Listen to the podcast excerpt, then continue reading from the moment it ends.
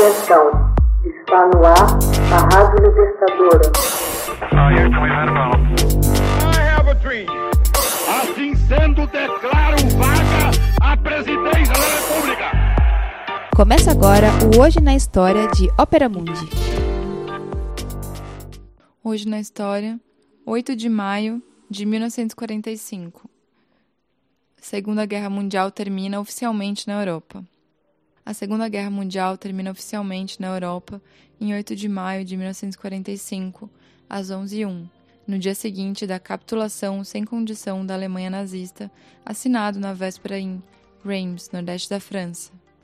O resultado final da guerra começou a se desenhar em Stalingrado em fevereiro de 1943, quando o Exército Vermelho quebrou a espinha dorsal de Wehrmacht, dando início a uma gigantesca contraofensiva e quando se consolidou quando as tropas anglo-americanas desembarcaram da Normandia em julho de 1944, abrindo uma poderosa frente ocidental.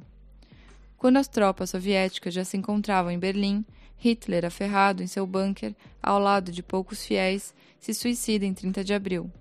Coube ao seu sucessor, o almirante Donitz, determinar a cessação dos combates contra os soviéticos e os anglos-americanos.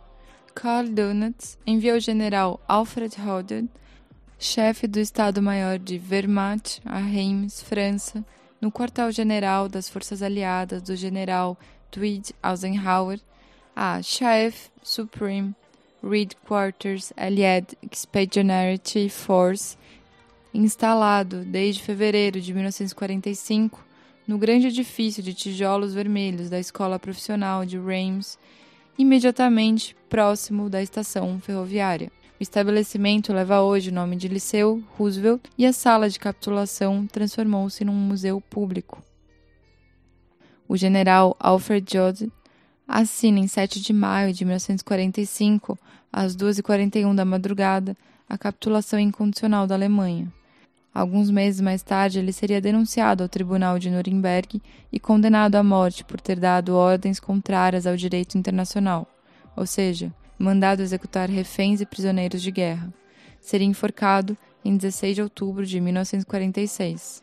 Do lado dos vencedores, a ata de capitulação foi assinada pelo general Walter Bedell Smith, chefe do Estado-Maior do general Eisenhower, e pelo general soviético Ivan Suslaparov. O general francês François Cevès, adjunto do general Ruin e chefe do Estado-Maior da França Livre, foi convidado a assinar no final da cerimônia na qualidade de simples testemunha.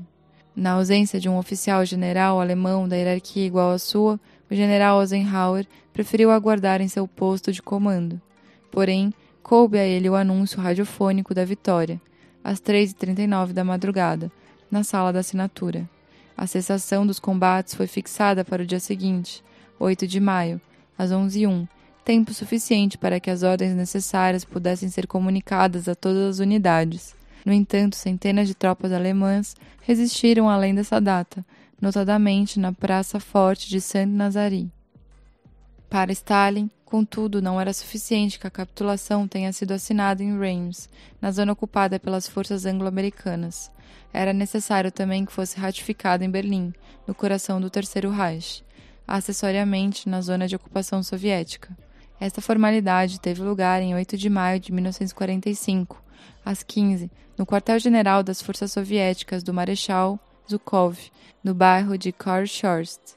As três forças armadas alemãs foram representadas pelo general brigadeiro Hans-Jürgen Stumpf, comandante em chefe de Luft Waffe Marechal Wilhelm Kelton, chefe do Estado-Maior de Wehrmacht, e o almirante Hans-Georg von Friedenburg de Kriegsmarine. Após este ato de capitulação, os chefes de Estado e de governo aliados puderam anunciar praticamente ao mesmo tempo, em emissões radiofônicas, a cessação oficial das hostilidades na Europa. Nos Estados Unidos, o anúncio da vitória coube ao presidente Harry Truman, visto que seu predecessor Roosevelt falecera havia menos de um mês, em 12 de abril de 1945. A guerra não terminava com a capitulação da Alemanha nazista. O Japão do imperador Hirohito, aliado de Hitler no eixo, dava sequência a um desesperado combate contra as tropas norte-americanas no sudeste do Pacífico.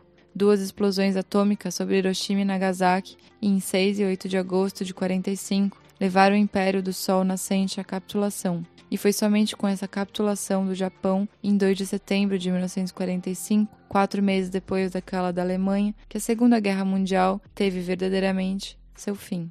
Os norte-americanos distinguem duas vitórias, a V e Vitória Europa, Dia da Vitória na Europa, e a VJ, Vitória Japão, Dia da Vitória sobre o Japão.